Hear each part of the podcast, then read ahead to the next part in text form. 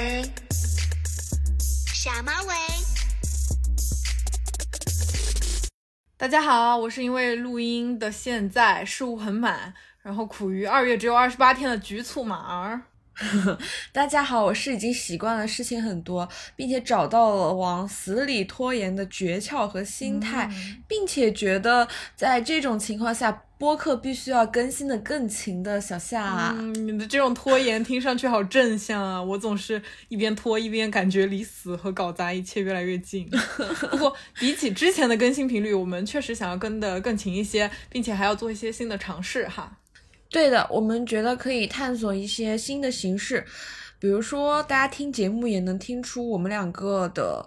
呃性格还有兴趣爱好也蛮不一样的。那除了我们两个之间可以做这种对谈的闲聊节目以外，也会用自己的视角和方式独立的去做一些单期节目。没错，我们会开启新的值班模式，大家可以在每个月不同的班次里面 看到我们各自风格的发挥。其实相当于是单独跟我们各自玩一回，嗯，好期待啊！各自玩一回，轮班，轮班，轮起来。那这个新栏目的话，可能是我们自己的一些趣闻分享，或者是我们自己去请另外的朋友来聊天。如果有呃听友想说点什么，也可以告诉我们，我们来一起讨论。反正我先投马儿速速分享一期音乐主题的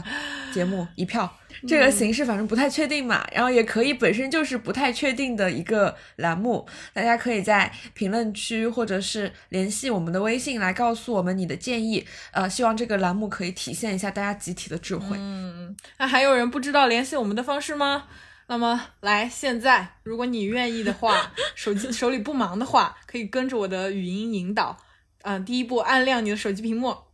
接着来到手机桌面，打开绿色聊天软件，搜索拼音首字母大写的下马威二零零零，添加我们的工具人上马只有那个 X 是大写。嗯，那那些在做家务的你就先忙，然后在骑车、在开车的别撒手哈，小心驾驶。嗯，之后再查看我们的主页的公告也可以。嗯，我想起之前小尚跟我们说，有听友给我们留言说很期待，呃，那期关于小聪明的节目。哦，我真的很感谢这位听友还想着这个内容，我们自己都忘了，真的是很认真的在听我们的节目。嗯，还有听友说很期待我们和别的一些电台串台什么的，这个也在我们的计划之中。但主要就是我和马儿不在一个城市，那我们可能需要连线多方，比较麻烦。我们都是很懒的人。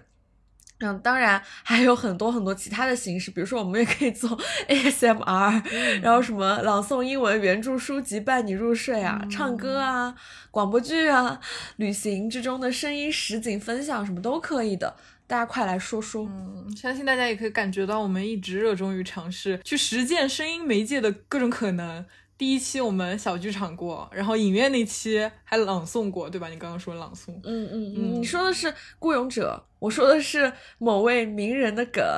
那个英文原著书籍，详见第八期明星塌房节目。然后你刚刚说 ASMR，我们在姐姐那期做过，然后我们还想演广播剧，所以在这个方向上我们会尽力折腾的。大家也在评论区一起折腾吧。啊，说到评论区。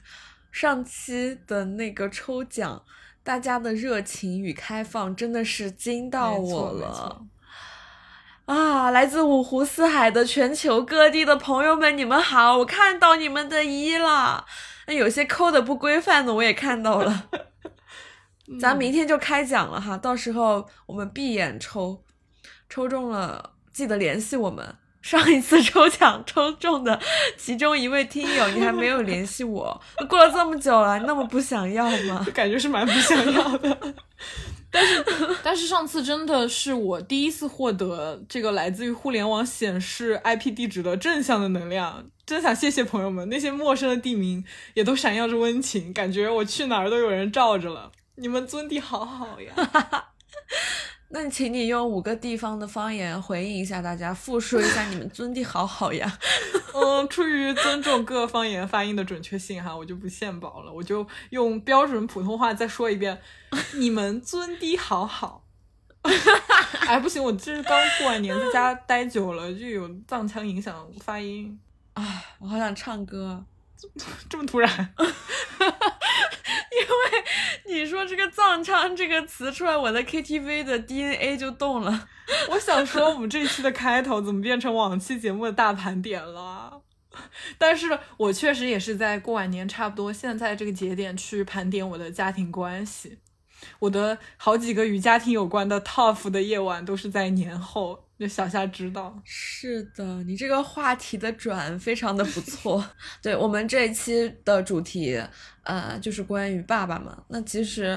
一方面是马儿在家的一些 tough 时刻产生了很多对家庭的思考，另一方面是我看到我们的朋友 Tia 转发了一期单人房的播客节目，叫做《我没有办法停止恨你，爸爸》。听了之后非常的有共鸣，而且我看到这个播客的标题的时候，我就觉得我也有很多想说，我要加入。然后听完了之后，觉得两位主播的文字和讲述都带给我很多触动。他们有讲在文字里面写到说，在我爸身上，我简直可以看到一种中国人普遍的悲剧命运。也写到，如果你是一个更好的爸爸，那么我会有一个更快乐的妈妈。嗯，我觉得，嗯，我也有很多想说的，所以受到他们这期节目的灵感，也非常感谢他们触动了我。嗯，然后我们就说来聊一下爸爸。关于这个节点，就是过年放假，我们又聚在一起生活一段时间，和家人们那种年味和节日的喜庆慢慢散去之后，家庭内部很多问题就会浮上来。然后因为这些事情的发生，就推动着我不停的去思考着我的家庭关系。我也看到了网络上会有很多讨论和爸爸关系的帖子，就意识到说，我感觉我也有话要说，而且感觉还比较不同吧。嗯，对的，其实我也是预感你是会有一些不同的思考，并且我零零星星知道你过去和爸爸之间发生的一些事情的时候，我也会觉得你有很多话要讲。但是我们今天商量一下嘛，就是说我们今天的这期节目会采用一个比较新的形式来做，那就是我们互相采访。对对方提出几个问题，然后一个人先回答完他的 part 以后，再进行另一个人的访谈的呈现，也是为往后的嘉宾采访做一些事情的准备。对，就是先假装先单人节目先跑起来。那我就先开始问了啊，please，请。嗯，那我的第一个问题是。呃，就像刚刚说的，我能感受到马儿和他爸爸的关系是非常不同于呃我们身边的朋友的，能感受到他爸爸也是一个不同的人。呃，那我想说，一般来说，我们对父亲，就包括我们这个年龄的人，还有各种东亚家庭的问题，我们对父亲都是有很多受不了的地方的，但是。呃，马儿这样子去理解他的父亲，这样享受这段父女关系，我想说，是他曾经带给过你什么美好的体验吗？嗯，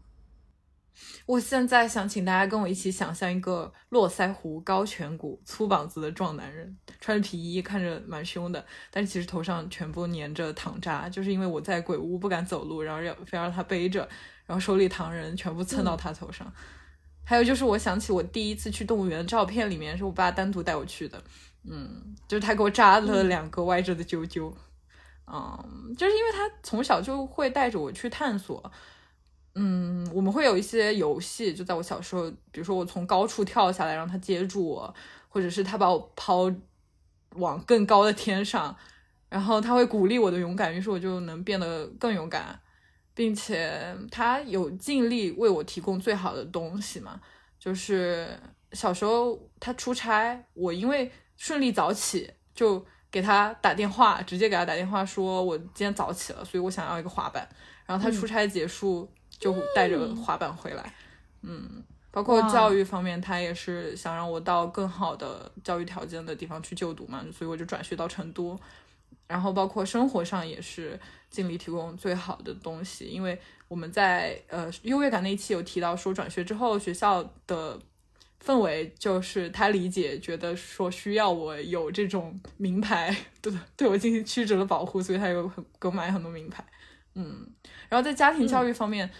我觉得他就是跟我妈有商有量有分工的那种，嗯，然后我妈会知悉他在生意上的一些动作。然后买车的时候也会跟我妈打商量，那时候我跟我妈在逛商场，然后她打电话过来过问，嗯，然后她跟我之间有也有很多沟通，甚至有时候是缓和我妈和我的就这个角色，就是我记得也是小学的时候个绘画作业，然后我在画完整幅画，然后落款的时候把名字写错了，我妈就觉得这太蠢了吧，自己名字写错，然后我爸就一边开玩笑活跃气氛，一边用刮刀把我写的那个字迹给刮掉。他是那种很爱开玩笑的性格，因为他自己很壮嘛，所以挠不到背，背痒的时候他就会在我们家的一个拐角的那个墙那里。像一个老熊一样，老熊在树上挠背一样的 的那种动作去抠它痒的地方，嗯，然后在家也是会随时莫名其妙开始唱歌、跳锅庄舞，然后就比如说拿着拖把就会开始表演，因为他也会参与家庭劳动嘛，然后。就很爱干净，会打理自己，然后也会做家务，包括每天早晨就是会早早起床去点灯，然后点香，去放那个念经的碟子，然后也会做饭，就是他的拿手菜是红烧排骨。家每年都会有一个场景，就是因为我们过年就会从关外牧区那边买半扇牛回来。因为要吃那么多肉嘛，所以我妈就会在那边切小，然后把那些肉分装起来。我爸就会坐在地上用那个菜墩砍骨头，嗯，就会有这这种场景每年都发生。那我觉得就是你爸本身也是一个比较有人格魅力的人，然后他同时又是真心的喜欢孩子，然后喜欢家庭，愿意花一些时间去陪伴，所以你们的感情基础是很深厚的。然后你们也共享了非常多的美好的时光和记忆，就给我这样的一种感觉。但是肯定也会有正常妇女会有的矛盾嘛？我觉得他太严厉了，他觉得我偷懒。但是因为我爸整体上做的很好，让我觉得非常确信我自己被爱着，所以就是我爸和我妈一起让我很好的长大了。但是我还是觉得跟我爸很不熟，就很奇怪吧？也很正常，因为我觉得我已经很了解他了。但是越长大的过程中，我发现就是知道越来越多的事情，就了解了我爸的那种复杂和局限，然后也更理解了他，就是。我发现他是一个让自己向着全能去生长的人，就是行一种逆天之力。哦，你说的那个夸父逐日，对，就是以至于他的那种生命的起伏程度是我难以想象的。就是在我长到成年之后，我才听他人说，我爸有被前妻戕害过，就是重伤濒危的程度，在酒吧里面被构陷，然后被刀插进肚子里面。然后他肚子上就很多疤，他他我从小就笑他那个大肚子上面会有一个像大写的 A 一样的很大的疤，就是他的取胆的那个伤口上面叠着他被刺伤的疤，就是疤叠疤的一个状态。天！然后他是十六岁的时候就去开大车，然后拉木料，开长途八九个小时的车，那个时候二郎山隧道都没有通。然后很长时间的这个驾车经验，就让他遇见那些严重的车祸，就是很经常的事情。然后他会讲很多他帮忙救人的故事，包括也是从别人那里得知，就他打牌被出老千，然后一夜输十几万的这种事情，就对我们来说太难以想象了。但他也会非常细致又入微，非常生动有趣的给我讲很多他小时候在牧区上的那些生活经历，打猎啊，就是去打那些山鸡，然后会。挤牛、关牛，包括他记得每一头牛的名字，然后他会在山上的那些乱石包之间跑跳。他说：“其实我只要滑一下就是必死无疑的状态，但是就是在那些乱石包上跳来跳去。”嗯，然后那些荆棘把小腿全给刮破，然后他会有时候遇到棕熊的这种事情，啊，就是非常起伏剧烈的一些事件吧。啊，包括也是在不久之前，然后就是在酒喝了酒之后，非常压抑崩溃，给我看了他保存的我妈出轨的证据，然后也包括近几年他生意上失败，几乎是算是要从头再来。我觉得这些事情组接起来，我就觉得我很难说我彻底了解他，因为还有很多事情肯定是我不知道的，但是我就会去。嗯，通过我对他的了解去质疑他是否知道放松自己和安慰自己的方法啊，嗯，因为我知道他近几年肯定会有那种大厦将倾的焦虑，或者是其实根本就是在做 废墟重建的那种工作，就非常无所适从嘛。那这种精神上的压力就让他睡眠状况非常不好。我们每次一起去电影院，他都肯定会由于晚上缺觉而睡着。哦，我我我爸也会，嗯，我也会。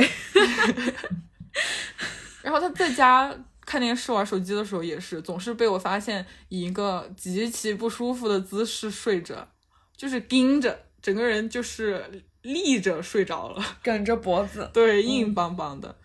我觉得这个就是他现在这个阶段的生命状态吧，就觉得他很辛苦，然后我会很心疼。那我为什么说他向着神人生长呢？就是他近期点赞了一则叫做“男人五十岁才刚开始”的短视频。被我发现了，就是除了宿醉或者是睡着的时候，他其实一直都没有很萎靡的样子。我我我都没有见过他很萎靡的样子，就每天精神抖擞的。然后他常常说的一句话就是，在我们我和弟弟有什么不舒服，或者他自己或者谁有什么不舒服的时候，他就会说：“哎呀，狠狠吃饭，就什么病痛都好了。”就嗯，就会让我觉得他在精神上似乎就没有停止过对于自己的那种。鞭策和要求，嗯，所以，嗯。嗯，过去很长一段时间，在他的带领下，我们就长久的在一种父女关系的范式之中动作，就是他扮演一个父亲，我扮演一个女儿，但是我们作为人的三 D 的侧面暴露出来的时候，往往就会令对方大吃一惊，大失所望，大动干戈。嗯嗯嗯，这也是我为什么说他，我觉得。我跟他不熟的点嘛，就是，嗯，我觉得这其实是一种无能，就是他没有办法接受亲人已经是完整的成年人的能力，就是一种想象力的边界和对人的束缚。但是我在意识到这一点之后，就其实已经拥有这种能力了，所以他就变成了我反哺的方式。嗯，这也是为什么我已经不会再恨我的爸爸。明白，就我有尝试跟他说我关心的事物，但他会反应平平。就是结束的时候跟我说，啊，原则性问题要注意。我会感觉到他是对我有一种担心的，但是至今一些生活上的问题，比如说谈恋爱之类的事情，他也总是会通过我妈作为一个中书省一样的角色 下达给我。就是有一次我在厨房半夜跟男生打电话，然后他正好出来接水，然后遇见了，他就说秋莫名堂。然后我也不知道怎么了，然后我就回了房间之后睡，就是我妈已经本来睡着了，又进到我的房间里面说，我爸把他叫醒，让他好好管管我。我就觉得管什么，我都已经二十多岁了。但是我说这些不是为了要指摘他或者怎么样，只是我觉得他太被这个范式限制了，反而影响了我们关系的进步。就是他只想呈现父亲。给未成年女儿呈现的形象和那些信息量，就包括我说他肚子上疤和他以前经历了很多事情，他其实都不是通过他来得到这一个信息的。但是我就在得到这些信息的时刻，在我观察到父亲真的作为真的人的时刻，我通常都非常痛苦，因为我已经就是在打破他想要构造的那种，他是神人，就他在去往那个方向生长，他的这种父神的假象吧。哦，通过你的描述，我觉得你刚刚描述关于那些你爸的特点，哇，我觉得哇一下打开了我的想象，嗯，是一个太不一样的一个父亲的形象的存在了。对我以前从来没有想过，我的朋友的父亲是经历过如此多跌宕起伏的一个呃社会上的一个人类 这样的感觉，嗯。但同时，我会觉得说，你对他的观察和理解是非常细微、全面和深入的。就是我觉得刚刚那番话，如果是就算是被你爸本人听到，他也会很感动。嗯，然后，嗯，我也会觉得说，嗯。就是我我会就是这个可能跟我问的第二个问题有点相关，嗯嗯，就是你其实是在刚刚的讲述中分了两个板块，一个是在你呃童年时期，就是小时候他对你的一些好，他和你相处之间快乐的东西，然后到逐渐成年，你发现他是一个三 D 立体的人之后，你的一些感受察觉，还有他的一些回避和一些痛苦，那其实我想。问的第二个问题就是说，在我们逐渐长大的过程中，然后，呃，就是你的父亲可能也会从一个嗯、呃陪伴的状态到达一个像刚刚跟你妈说要很好好管管你什么的，嗯那嗯、他会有哪些方面对你会有一些这种明令禁止的一些约束吗？就比如说嗯他会怎么看待你的？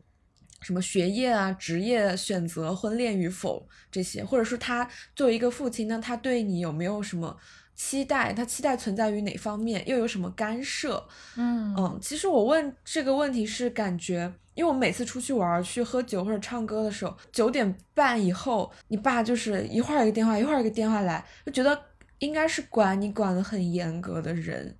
然后，但是你作为一个向往自由之人，你非常的欣然接受，也没有太多反抗。那我刚刚明白了，一方面是你出于对他的理解，那另一方面，我想知道是不是因为他其实并没有对你有太多的干涉，嗯嗯，所以我就是想问他怎么看待你的一些选择，有哪些管束？我觉得也特别可以理解你听我描述爸爸之后很惊讶的这个状态，因为他通常我们在我们两个进行接触的时候，传达给你的信息都是他晚上管的非常严格，嗯，对对对对对，对，嗯但是我这样子理解这个事情，就是因为近年我们整个家庭的下滑趋势中，我是唯一那个稳步前进升学的，类似于精神支柱的一个哦角色。那并且我有这个能力，就是在心理上能够去理解他们，能够安慰到他们。那他们对我的关注更紧绷一些，我觉得也没什么不能理解的。还有就是，很多朋友他们已经不往来了，我爸也好久没有回过老家，但是他们其实从来都是常和朋友跟亲人在一起的人，嗯我能感觉到他很孤独，我妈也是一样很孤独，所以他们很多话只能跟我说。嗯，所以我想要去做好这个接收和倾听的人，我想要去安慰到他们，然后在他们需要的时候，让他们感受到和我的连接，就是比如说这些夜晚打电话催我回去的时刻，我也觉得这样做是有效的吧。就另一方面是他们确实非常珍视我，因为近年他们没有很多娱乐了嘛，所以对于晚上在外面玩这件事情，他们就比较陌生，就是怕我死在外面。嗯 但是这个家庭已经受不了更多的变故了。嗯嗯，然后你刚刚有问到就是学业啊、职业或者婚恋方面的呃干涉之类的。其实，在学业上，我和我爸没有太多交流，只是在比如说我决定艺考或者是考研这种大决定的时刻，让我想好，然后他也会尽力支持。然后职业选择，嗯能感到我爸对我做好是有期待和要求的，就是他和所有的家长一样，会希望你有一个体面、一个稳定的工作。嗯，但是现在嗯就没到他觉得要聊一聊的阶段，所以没有开启这个话题吧。但是我跟我妈沟通过这件事情，就是她说只希望我健康快乐，就是跟小时候我写错名字骂人的那个 我妈很不一样吧。嗯嗯就是感觉到她近几年就很累了，也对很多事情就没有要求和限制了，就是感觉她变长了婚姻的苦，所以有一次做饭的时候，她就说不会对我催婚，让我尽情去体验。嗯，这个在弟弟那期我们也有讲到这件事情。真好，嗯然后婚恋相关的，其实在家里面就不会正经去沟通这个事情。包括我说，呃，我爸察觉到我有可能在谈恋爱，他也会通过我妈去呃干涉这件事。就是我，因为我们没有正经的展开这个话题，我有过一些尝试，但是他就是比较回避。但是他会开玩笑说，啊，希望我找个像他这样重心在家庭的男人，我就会感到 莫名的心酸，因为就是知道是我妈的那种背叛，就某种程度上击溃了他对这个理想家庭的构建嘛，但是心里始终没过去，就会呃，就是在这些部分被我看出来。然后我跟我妈说过，我可能会不想生小孩这一点，然后我妈就表示爱生不生。就是嗯，嗯但是男方那边可能你要好好去说服，这很困难。这很难评。嗯，那刚刚其实也讲到说这个生小孩这点，我觉得我们两个家庭结构相似的一点，就是因为都有弟弟嘛。呃，那我其实蛮好奇，说你会不会从你爸爸和弟弟相处的这一组亲子关系参照组，嗯、来看的一些，嗯，呃他身上的一些其他的部分，或者是我很好奇，就是家庭中的男性之间的相处，比如说爸爸和爷爷、爸爸和弟弟这些相相处，他有什么？在你们家有没有那种一脉相承的地方？或者他们之间坐在一起有没有那种男人之间尴尬的沉默？嗯，刚刚说到我爸晚上会催我回家，问我多久回家的这种严肃面具，其实就承袭自爷爷。我爸一直作为儿子这个角色，其实一直完成的很好嘛。就是我出生以来也没有见过他和爷爷有什么矛盾的时刻，但是我看过爷爷对叔叔发火的样子，就是跟我爸发火的时候一样，甚至跟叔叔发火的时候也一样，就是啊，在那些过完年之后的 tough 的夜晚里面，我好像都分别跟他们各自坐着，然后等待他们那种拳脚肉搏之后的冷静的时刻，然后那个时刻我就会听见他们一模一样的咬紧后槽牙的那种咯吱咯吱的声音，嗯。哦，就是我弟他在六岁的时候吧，跟我姑姑说，夏天穿衣服侧面有口的可以，但是别穿就是胸口前面有口的 那种严肃神情，和我爸打电话的时候一模一样。嗯哦，嗯，就是会有这种很呃呃怎么说古板的面孔，但是因为嗯爷爷奶奶他们之间长久相处，让奶奶会有一些对阵爷爷的严肃面孔的技巧，所以说我爸爸也从奶奶那里学会了用轻松去消解爷爷的严肃，然后他长成了比爷爷更会开玩笑的人嘛，就是他我也描述了他那种性格，然后我发现爸爸很会跟老人聊天。就是会摆谈他们关心的事情，就是爸爸甚至都怎么知道怎么跟外婆聊天会让他不无聊，所以他们嗯很少有这种尴尬的沉默。嗯嗯，就是除了刚刚说到的这种严肃面具的一脉相承之外，我觉得从爷爷到爸爸和叔叔到弟弟，嗯，我觉得是呃逐渐会让自己更轻松和更会安更知道安慰自己的方法。就是顺着这个下来哦，就是相当于你弟是最轻松和最会安慰自己的那一个。对对，我就是是因为发生了一个事情，就是这次放假回家，有一天我听见客厅里面就爸爸在说弟弟不注意保暖啊什么的，然后我弟转身就躲进了我的房间。我觉得他要是独生子，那接下来就会是男人之间尴尬的沉默，但是他可以躲来我的房间里，然后我就问他怎么了，他说叉叉叉发神了，叉叉就是我爸的名字。然后他说：“叉叉叉发神了，无语。”但是他的神情完全就不不那么受困，就是跟我被我爸质疑的时候那种痛苦的情态，有一种完全不同的轻松和不受制，就只是进来暂避风头，然后去避掉一些麻烦和唠叨。有可能是因为我弟出生的阶段，我的我爸的状态不是处于那种更接近人生巅峰的，而是遭遇了很多没想到的挫折打击。所以我弟就比我更顺滑的接受了爸爸不是万能的神的这个事实，所以嗯，我也发通过这件事情发现了我跟我弟不同的点是，我至今都还在长久的排毒，就其实要经常提醒自己，我不是无限的这一点。啊，我明白。那我其实会觉得说，其实我弟也对呃家长那些都没有什么权威感的。我会觉得是不是他们就比我们更小的这一代人，他们会嗯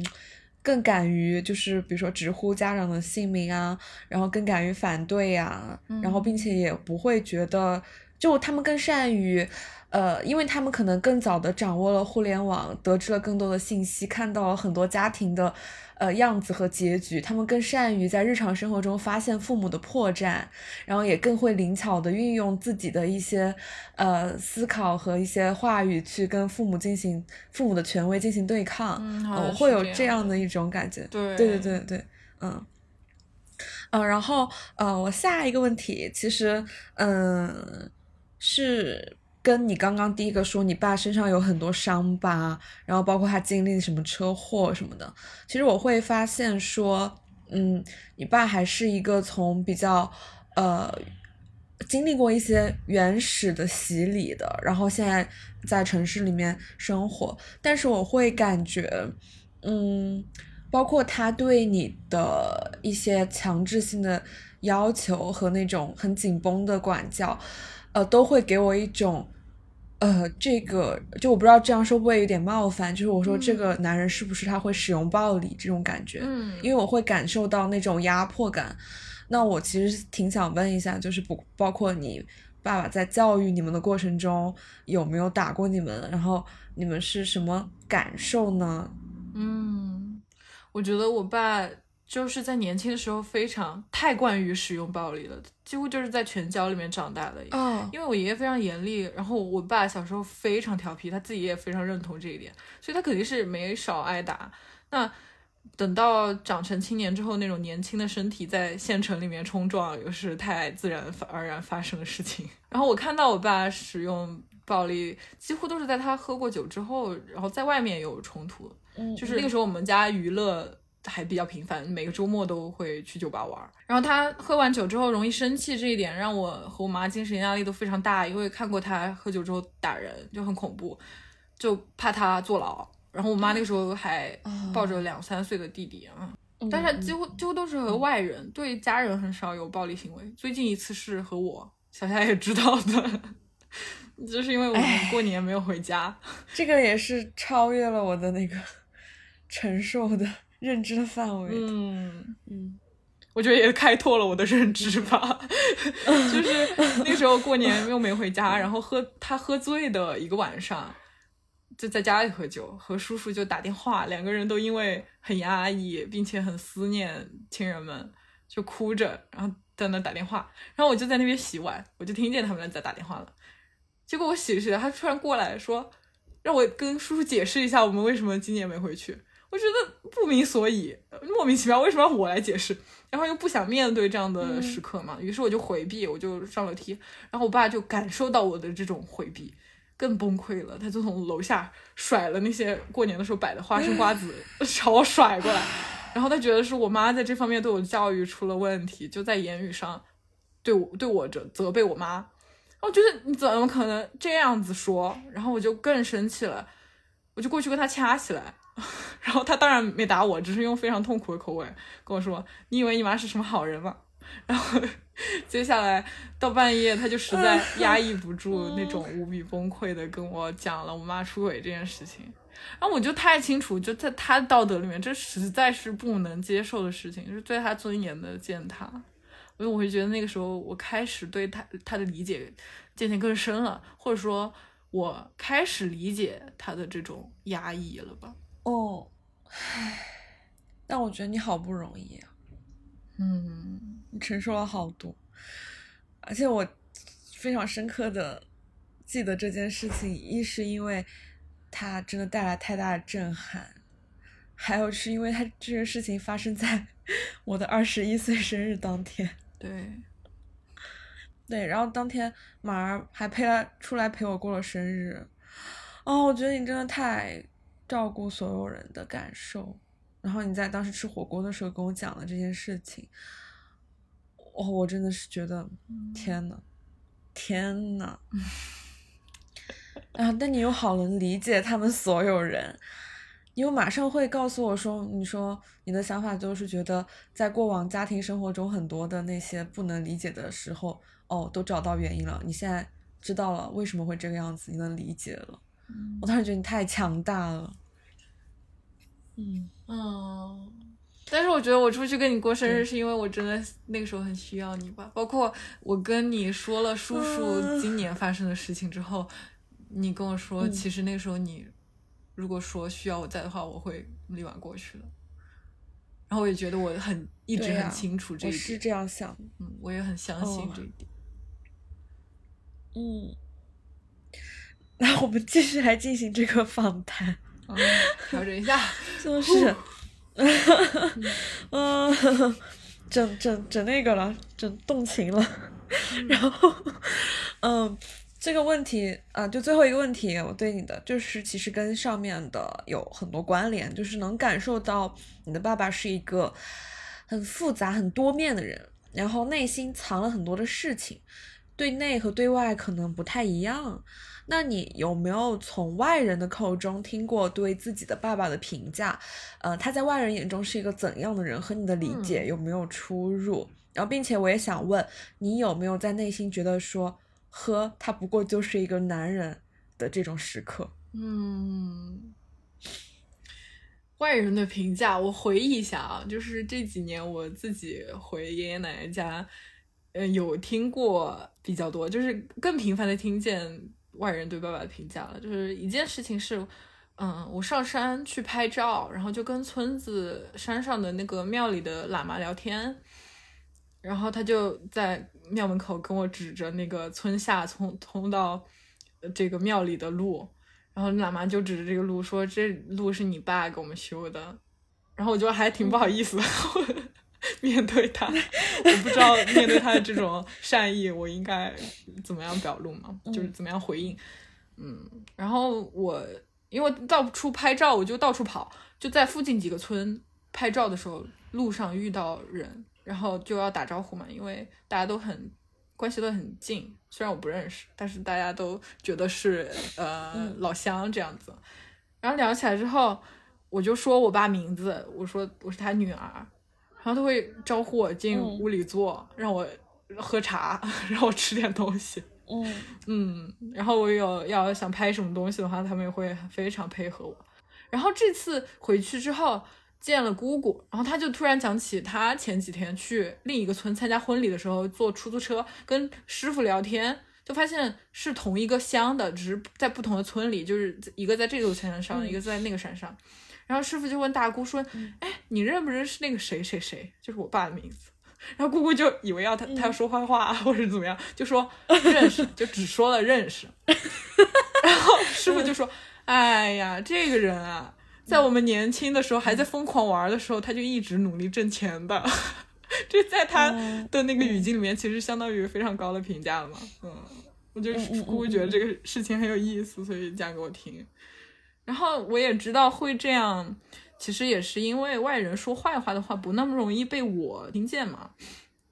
嗯，但是我会觉得说我是最知道他内心溃烂之处的人，就包括我提到那个反哺的方式，就是我会对他有理解，所以我也不在乎那些觉得他不过是一个男人的时刻，因为我已经很知道他的局限了。但是因为我是嗯世界上最知道他内心溃烂之处的人之一吧，就我自己也越来越变成家庭中的这个角色了，就是要去理解和安慰，想要更多的。鼓励和支持他们，因为他们一直出于本能的爱着我，然后我成长的这么好，嗯，然后我就会想到一个场景是三年级，我们那时候从家老家过完年，开车，然后下山路之后到了公路边上，遇见在那儿站着的一个光头叔叔，然后是我爸的熟人，我爸就打开那个他驾驶位的窗户，然后面对那个叔叔说，非常正经的口吻说，哎呀，我就说这个。下来的路上，这下面河边这公路上怎么一直反光啊？结果你在这儿，然后那个熟人就笑着说：“哎呀，我看到那儿有个灯泡下来了，因为我爸脑门很大，他说我看到那儿有个灯泡下来了，我就知道是我兄弟你来了。然后我在后座听着他们的对话，我就觉得天呐，这个世界缤纷的相连，就是非常流光溢彩的感觉。”嗯，哇，哦，我觉得你好超越啊，嗯。嗯，而且我听你的描述，其实我会同时听到呃两个丰富的人，因为经由你的口讲出你的你爸是你有你的理解在里面嘛，他就会很丰富，然后你的这些理解让你的人物形象很丰富，我觉得你们两个都很了不起，而且我觉得。嗯，一一个人能够很好的去理解自己的家人，我觉得真的是一个好，怎么说好，怎么就是超越吧？就反正我是觉得很很不容易的一件事情，而且你是呃，你的感知他的方式又是那么正向的，然后带有那种理解和安慰的，我就觉得好了不起。我能跟家庭进行那种就是心底的，然后精神的，然后陪伴性的那种交流的人，都是很不很了不起的。嗯，而且，嗯，其实我一直都不太相信那种主流叙事中的那种父亲形象嘛，就那个父亲为了孩子要要要要什么，要去干一个巨大的事情，一个去挑战一个巨大的困难，然后父爱如山什么的。但是在你讲完之后，我反而可以从你爸的身上可以窥得一二，我我感觉他可以为你做好多事情。嗯，这个评价好高啊！我想替他对你说声谢谢。嗯，包括你刚刚有说到不太相信这种主流叙事的父亲形象吗？然后我也会发现，就是我们会在跟对方的呃交流相处中。会对对方的父母有一些理解，就包括你说会听到我爸很严肃的打电话这样子，但是我就发现说，嗯，我知道很多小夏和妈妈的事情，但是对爸爸哦，已经进入到你采访我的环节了，一个话题的转，聚光灯的转，嗯，就是觉得你继续说，对于小夏的爸爸比较模糊，可以感觉到是跟爸爸沟通交流更少。那如果是的话。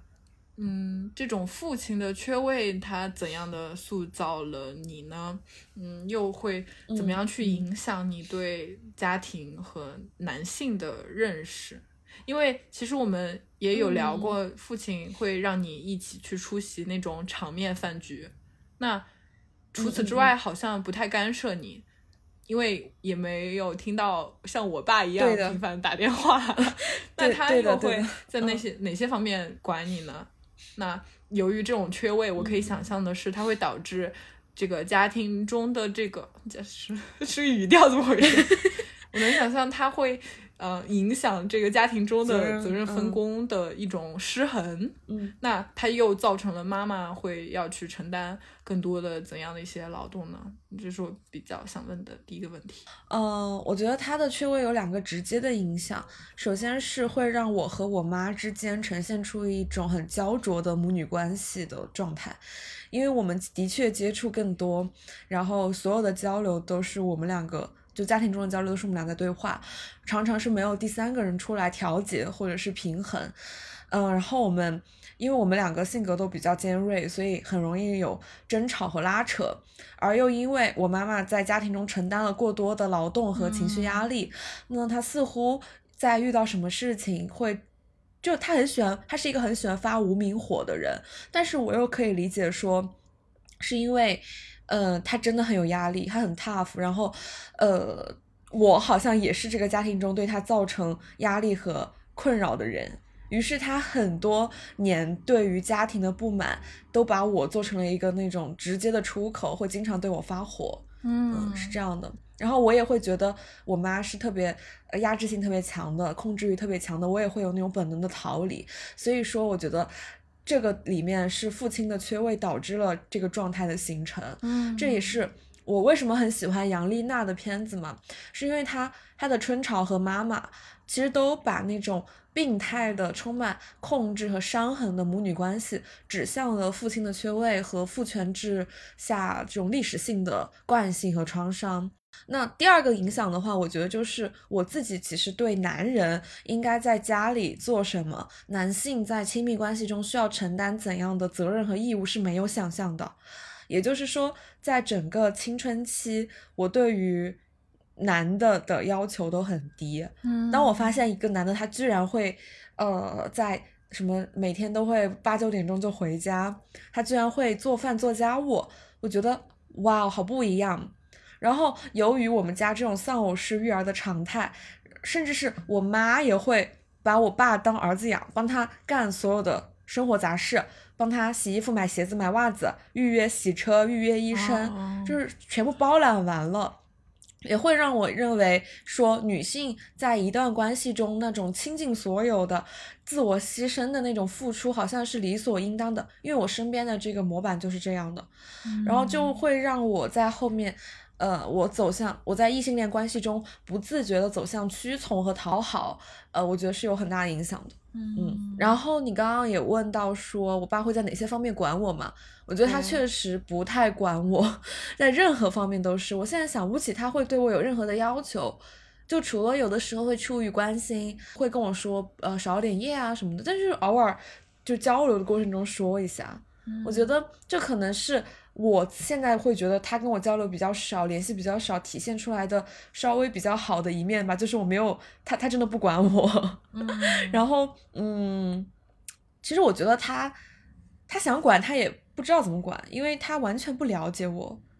他对于我来说很可有可无，而且我觉得他也不想了解我，他不知道怎么跟家庭中的女性相处吧，我也不知道。就小时候，我记得我跟他，就他好像在家里跟我玩儿吧，然后就一下子把我整个人摔到床上了，就根本不知道我的轻重，就是没有那种概念，痛死我了。嗯然后我上小学的时候，他有一天还问我：“你现在读的是几年级？”我考上研究生之后，我爸看到那个我发到家庭群里面那个截图嘛，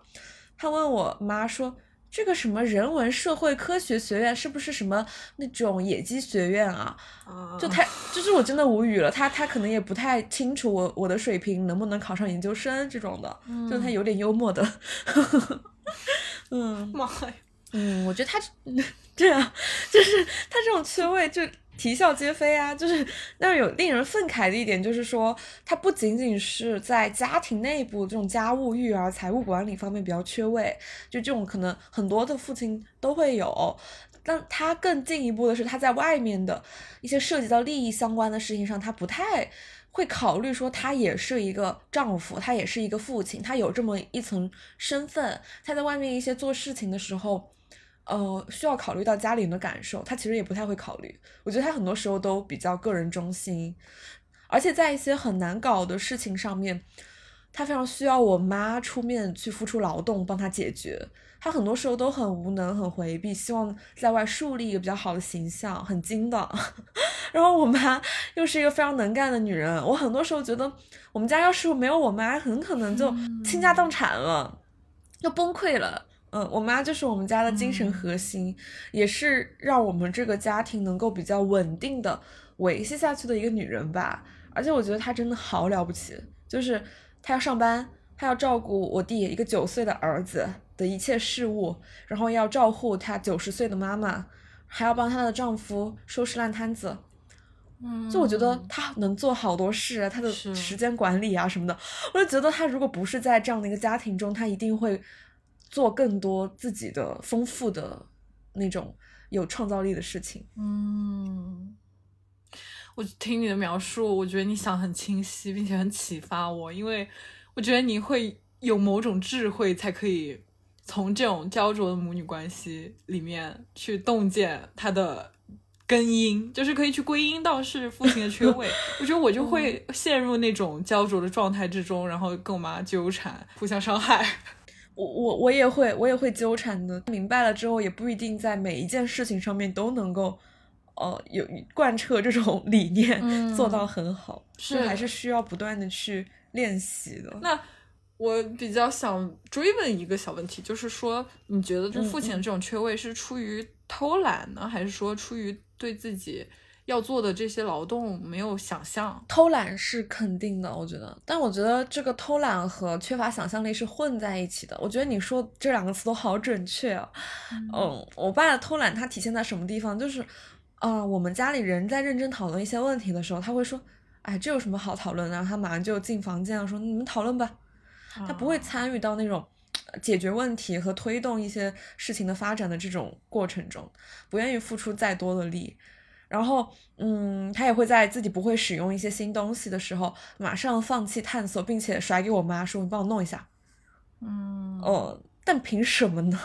对吧？然后他的那种偷懒和想象缺乏想象，还发生在他跟我妈发生争执之后，我会去怼他嘛，我会觉得说嗯他就是很不对，他会用一句话把这个事情概括说：“哦，你跟你妈向来都是一伙的。” 他根本不会就是 去理解我说的话和那个这件事情的事态。嗯，我觉得他缺乏想象力还是在于，他根本不会考虑说究竟是别人付出了多少，就是别人到底做了多少工作才能让他就是啥也不用做啊，而别人又凭什么这样做呢？就包括听小夏刚刚对于父亲的描述，我会觉得你其实对父亲有进行非常多的观察，并且你已经很嗯大程度上的 理解了他。那我比较想问的是，嗯，你是什么时候开始看到父亲的破绽的呢？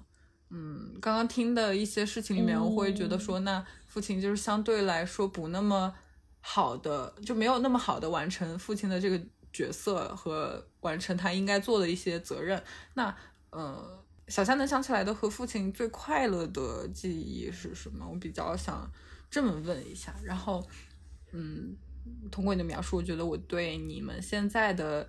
状态有一个大概的了解。但是我比较想问你说，你对于现在这种状态是怎么想的呢？我这么问是因为当时上上一期的时候，我们有提到，嗯。你们进行了一场家庭旅行，然后在这个过程中感受到了这个家庭权利在发生一些微妙的变化。那这个变化是怎样的？那别的成家庭成员们对于这个变化的反应又如何呢？嗯。嗯，然后顺着这个就想接着问说，那你从其他的家人们的描述和行为当中看出他们对于父亲的理解是怎么样的？然后他们对于你们现在的家庭关系是怎么想的呢？嗯，你跟我的采访技巧很类似，就是问一大坨问题，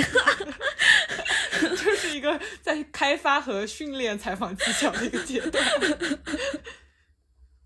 我先回答说什么时候看到父亲的破绽啊？我觉得我彻底意识到这件事情是伴随着女权意识的觉醒和我年龄的不断的这个长大嘛，我就会逐渐的把它剥离开家庭这个空间环境，把它作为一个独立的男性来看待，会发现他有很多糟糕之处，同时更加感到啊我和妈妈之间的连接和这种女性之间的共生关系，那我就会重新去看待他很多曾经的种种表现。嗯，现在就更明显了，因为我会直接通过他和我弟的相处，就能看到他在家庭另一个成员的成长中并没有太多的参与和付出。那意识到这件事情以后，脑海中就会立马浮现很多儿时的回忆，比如说小时候我妈抱着那个家里旧的那个红色座机，一边打电话给我爸，一边在哭，哭得很伤心，就是因为我爸每天晚上在外面玩，玩到很晚不回来。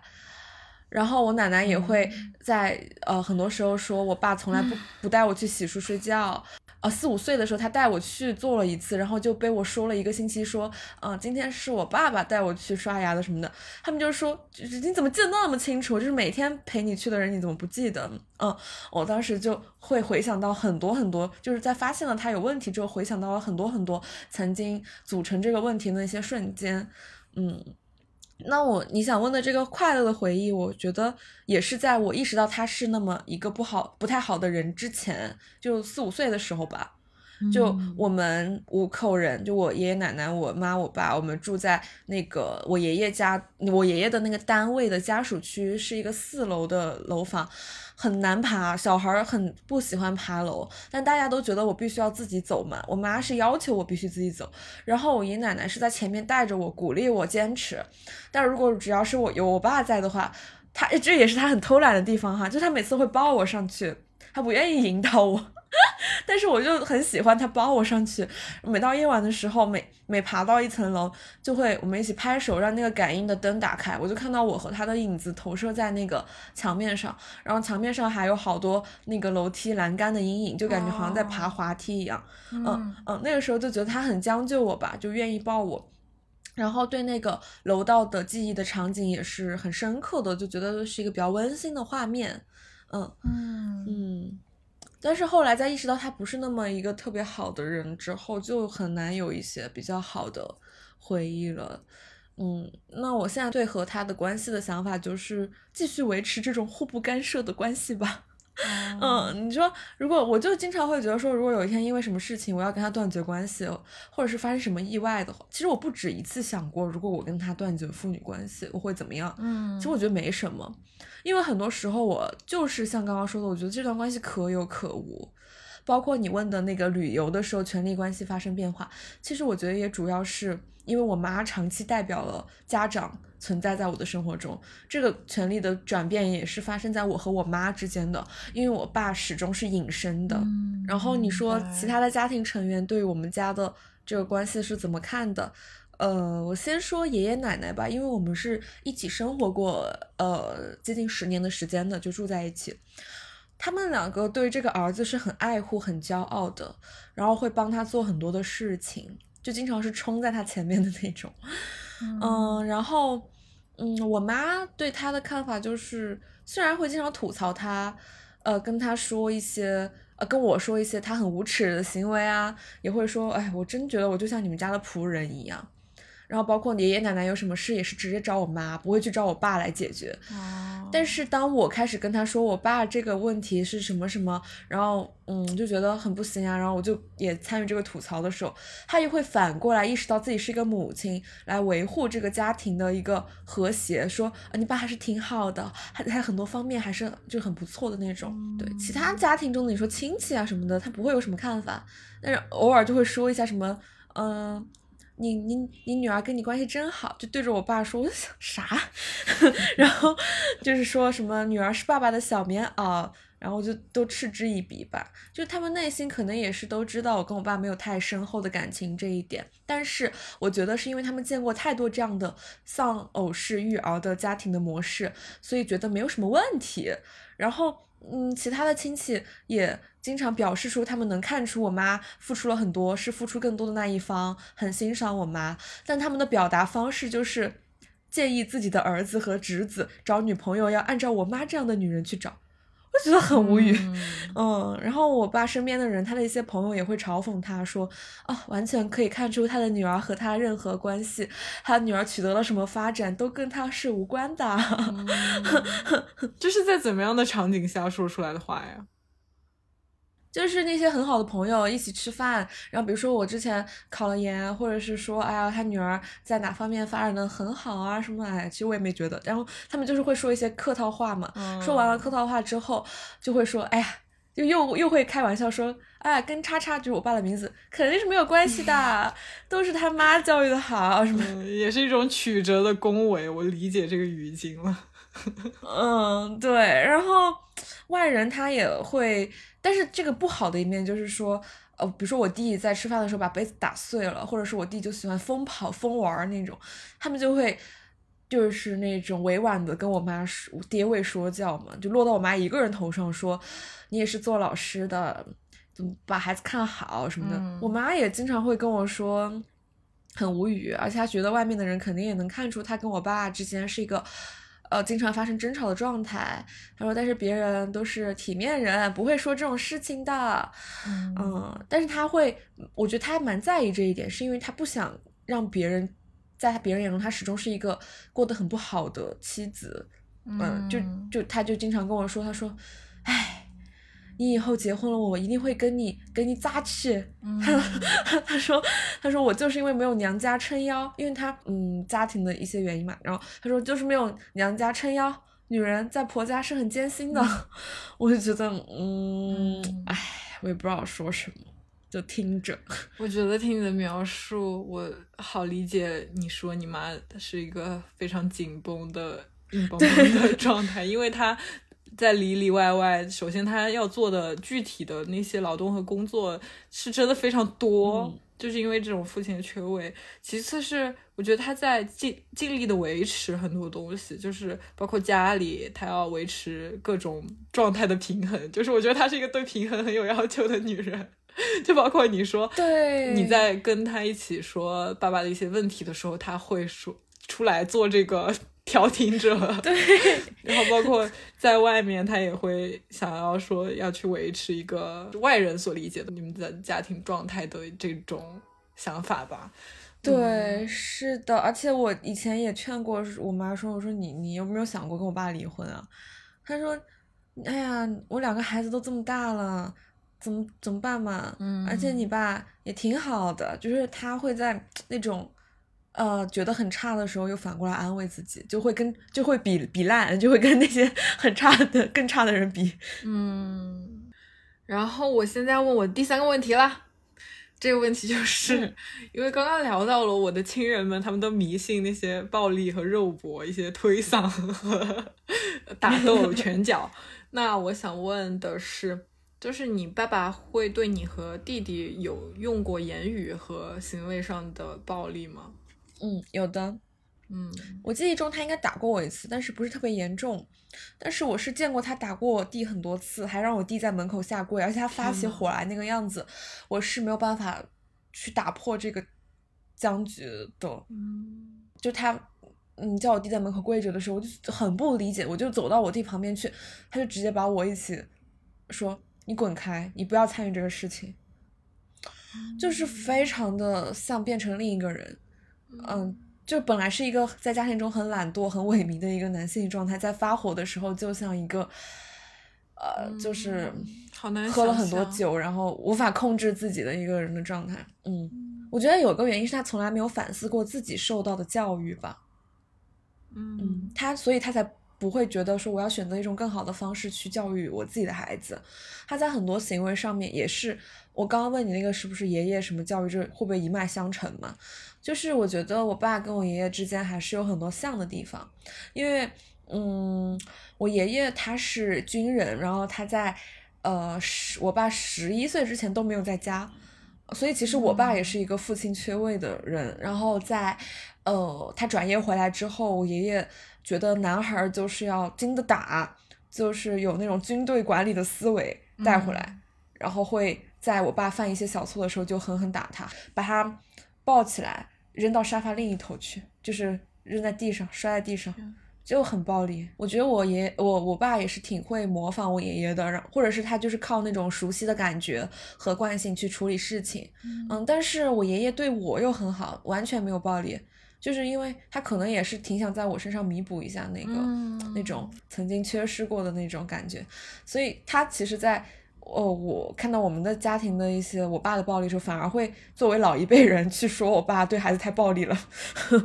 这就是很有意思的现象哦。我觉得很多家庭都会有，就明明老一辈的人对自己孩子教育就是那种啊、很糟糕的，结果在自己孩子去教育孙子的时候，又会觉得自己孩子做的不够好。就永远充满了那种规训和爹味儿。嗯，就我讲到爷爷的话，我还想再多讲一点，就是其实确实也是小时候跟爷爷相处很多。像我刚刚说，我不相信主流叙事中对父爱的那种描绘，从来没有体会过什么父爱如山啊，什么父亲写的散文诗什么的。但是我爷爷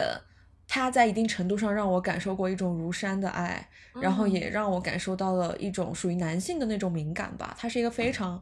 好的人，就抛开。作为一个家庭中男性的这种暴力行为和一些固有的腐朽观念之外，他作为一个人，他还是就抛开这些局限来看，他是非常好的。我看那些什么美丽心灵啊，啊、岁月神偷那些愿意为了自己的孩子去做什么事，那些为愿意为了家庭去干很多脏活累活的那种出现，都是爷爷的形象。嗯啊，说回我，我会觉得说暴力会是他唯一的一种表达方式，因为他沉默寡言嘛，他也不交流，他也在很多事情上面也偷懒，他不会表达爱，不会表达亲密关心和支持。他只会用一种很暴力的方式去呈现他对这个事情的关注哦，或者是他的一些理解吧。因为我想，我刚刚就想到，我小学有一次回家，因为住宿嘛，就很容易想家，而且我会有那种压压抑感，所以就回家之后吃饭的时候不自觉就哭起来了。但我自己都不知道为什么会哭，我就觉得很难受，就哭了。然后全家人就问我怎么了，我就说说不出来。然后我爸就马上把那个筷子摔到碗上，说：“谁欺负你了？你跟我说他的名字，我去学校打他。”啊，我觉得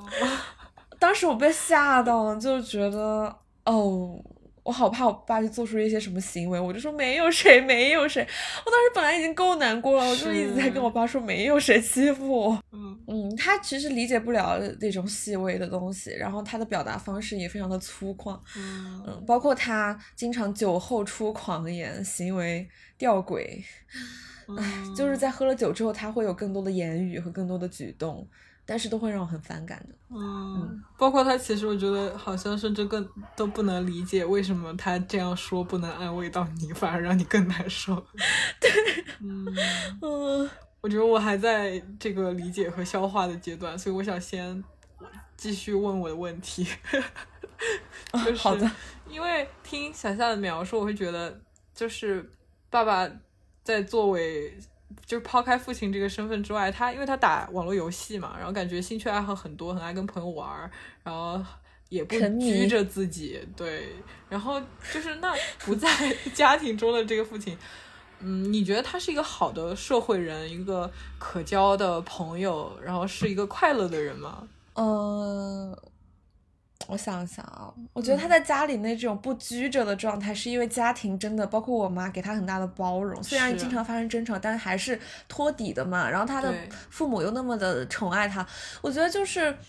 太安全的环境，所以他其实从一开始也没有想过要在家里树立什么好的形象。他家里就躺在沙发上，天天打游戏。然后以前在那个以前那个家的时候，有有一个书房，他就经常关在房间里面打游戏，戴着耳机跟别人连麦打，然后抽着抽烟，整个房子都是乌烟瘴气的那种。就他没有想过自己会有什么后果，也不会觉得说。嗯，会会会会对自己不好吧？但是他在外面的话，他这样的一种很有底气的生活，然后不你说的那种不拘拘拘着自己，也也不紧绷的状态，会让很多朋友都很喜欢他。他的朋友对他评价都很高。我觉得他是有很多种快乐的，他打游戏的快乐，牌桌上的快乐，喝酒的快乐，长得帅的快乐，拥有快权力的快乐。我觉得。他是快乐，但是我有的时候在出于我的一些角度，我去揣度，我会觉得他的快乐是不是很愚蠢呢？就是，嗯，或许他自己也能意识到，就他在家里打游戏，一千一千的冲出去的时候，他会不会觉得自己很蠢啊？嗯，会不会觉得自己的这个瘾就是太大了，不受控制？会不会觉得自己很无能啊？我不知道他有没有这种想法。然后在牌桌上，他会不会因为自己？比较寡言少语，其他人聊的都是一些自己没见识过的东西，因为他不接触那些，都甩给我妈去干嘛？他会不会觉得自己，呃，不够懂啊？我不知道，我觉得他很复杂的，但从某种程度上来说，就单是作为一个人，我觉得他是 很纯真的人，嗯，对。但是就单就这个人，我也不喜欢他，我不会想要跟他交朋友，可能就是在生命中跟我永远不会有交集的那种。唉，对我来给你讲几个，就是 你你听了你也不会觉得你跟这种人会有交集。就是我们有一次去马来西亚玩，然后他就穿了一个游泳裤，然后就他是很容易被晒伤的，全身就晒红了。结果到了那个酒店里面的时候，他就双手叉腰，一条腿跨在那个呃酒店的那个呃沙发上面，让我妈给他拍张照片，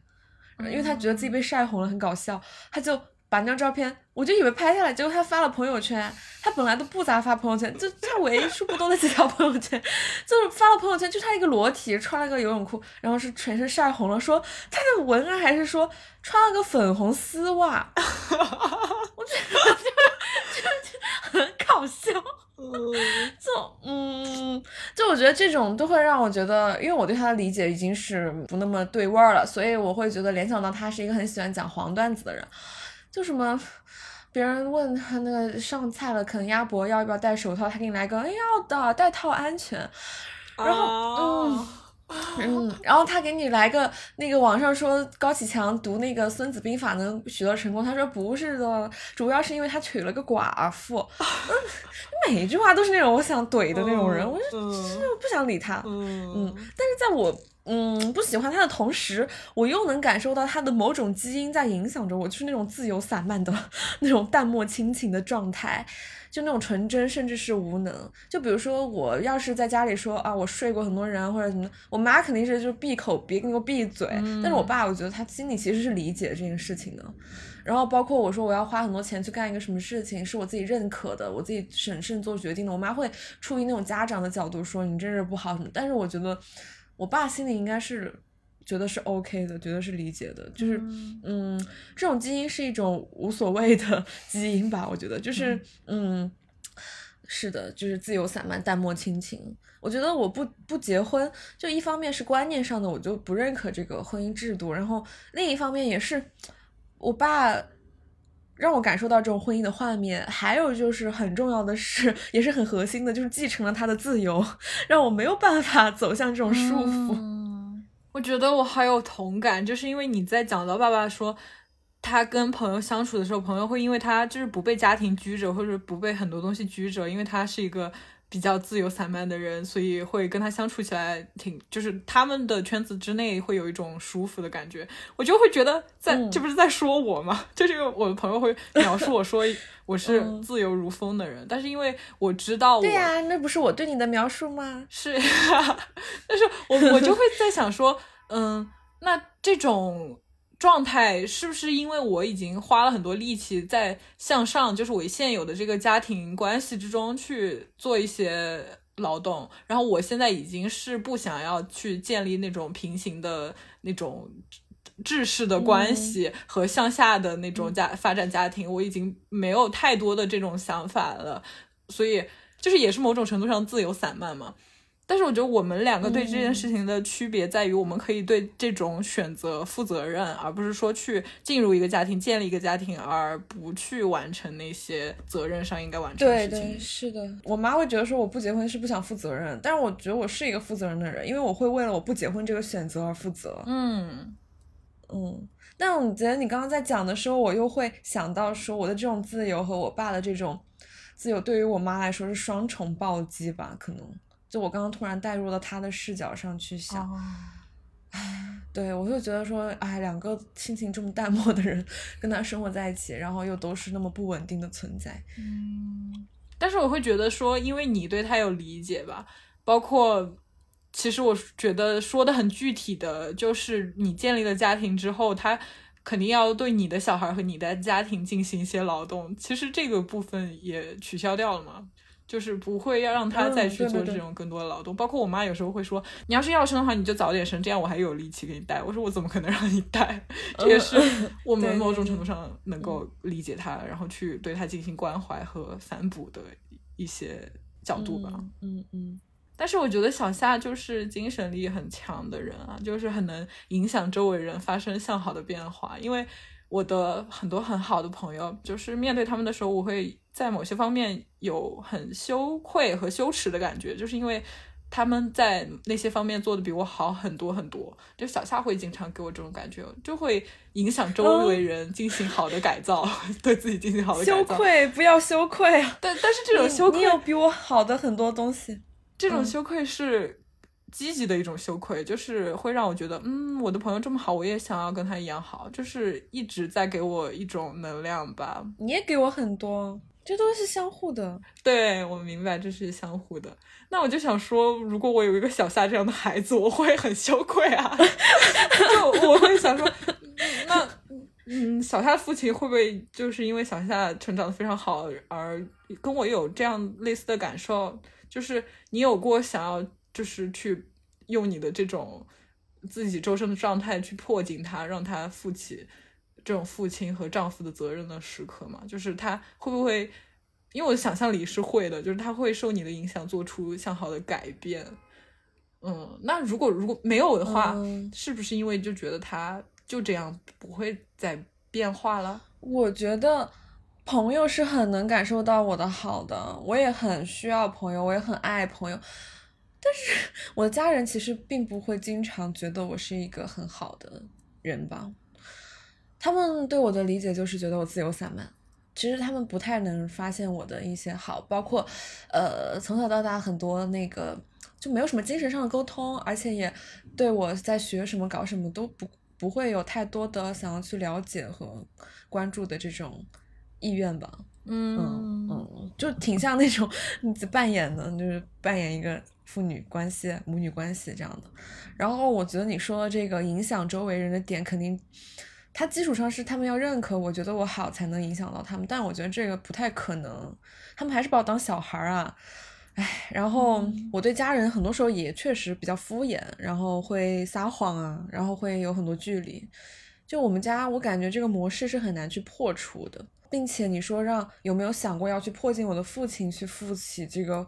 丈夫和嗯、呃这个家长的责任？我觉得在现阶段，我在家庭中做的很多事情，其实还是专注于我跟我妈的关系发展的。嗯，我还是觉得，呃，因为我妈是一个能说，就我妈不是一个死板的。就是像我爸那样说不动的人，捂不热的人。我妈是很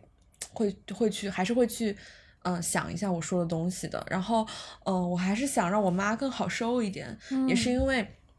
当然也是在这个过程中，我发现我在我跟我妈的相处中，首先也是我意识到了。呃，我们是共生关系，然后意识到了我需要去做什么，做一点改变。那我就发现了，确实在任何的家庭关系中，我在成人了以后，我确实只有去调整我自己。所以，嗯，我没有说我要去改变我的父亲的这种时刻吧，但我内心还是会希望说他能够做一个更好的丈夫。就我其实无所谓的，我觉得我已经不需要一个更好的父亲了。嗯，但是我觉得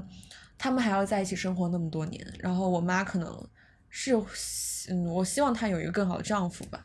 所以说，嗯，我经常会在家庭中强调我妈的付出，嗯，会呃跟我爸讲，就是反正会以一些开玩笑，或者是在谈到一些事情的时候，比较强调我妈在其中起的作用。还有就是，我觉得，呃，我爸在我面前不像你爸在你面前那么立体，嗯，他。之所以变成这个样子，他在家庭中是这种态度生活，我我我能就是抛开那些价值判断，我能觉得他肯定是有自己看重的东西，他有认定的人生，他有自己的选择的认知基础，以及作为家庭成员的局限性。包括在有一天，我跟我妈说，我说我爸根本不会跟女儿相处，之后我妈把这个转达给了我爸，然后我爸的回应是因为他对父女关系的想象太文艺了。我爸是这样说的，我就会觉得说我们很陌生，真的不了解对方，互相影响都很难，嗯，所以就跟我妈态度一样，就给钱就行，哼，就觉得经济交流是可以的，然后，嗯，但是我在另在家庭之中，我会觉得正是因为看到了我爸这种坚如磐石的无法动摇，会很怕我弟以后变成一个这样的男人，在这种耳濡目染中，觉得。可以凌驾于自己的女朋友或者是什么凌驾于其他女性之上，所以，嗯，我会在对待我弟的时候做出一些希望他对很多事情的看法和理解能够正向一点，然后和他讨论很多东西。所以我觉得我的我散发出的能量在家庭里面主要是对我妈和我弟的，嗯嗯，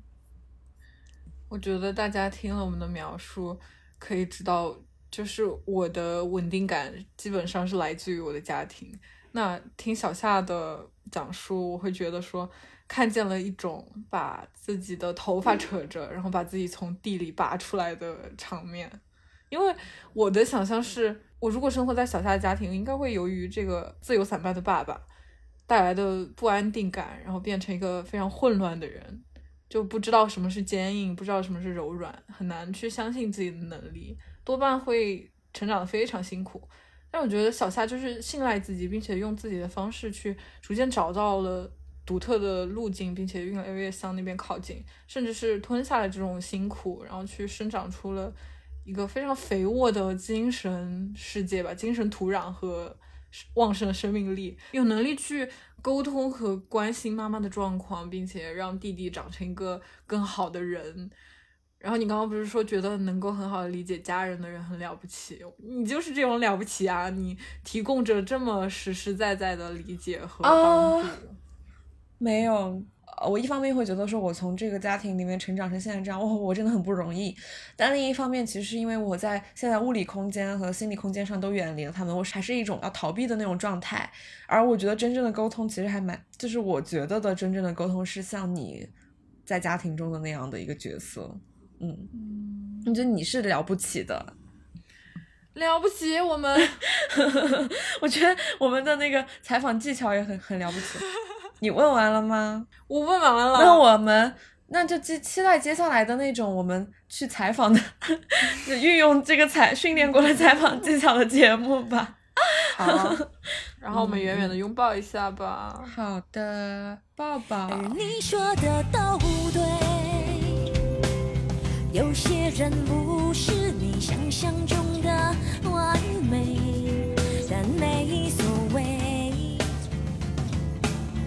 随之而绽放，就不怕天太黑。我是一朵为爱永远不低头的蔷薇，任自由纷飞点缀了我整个城市的。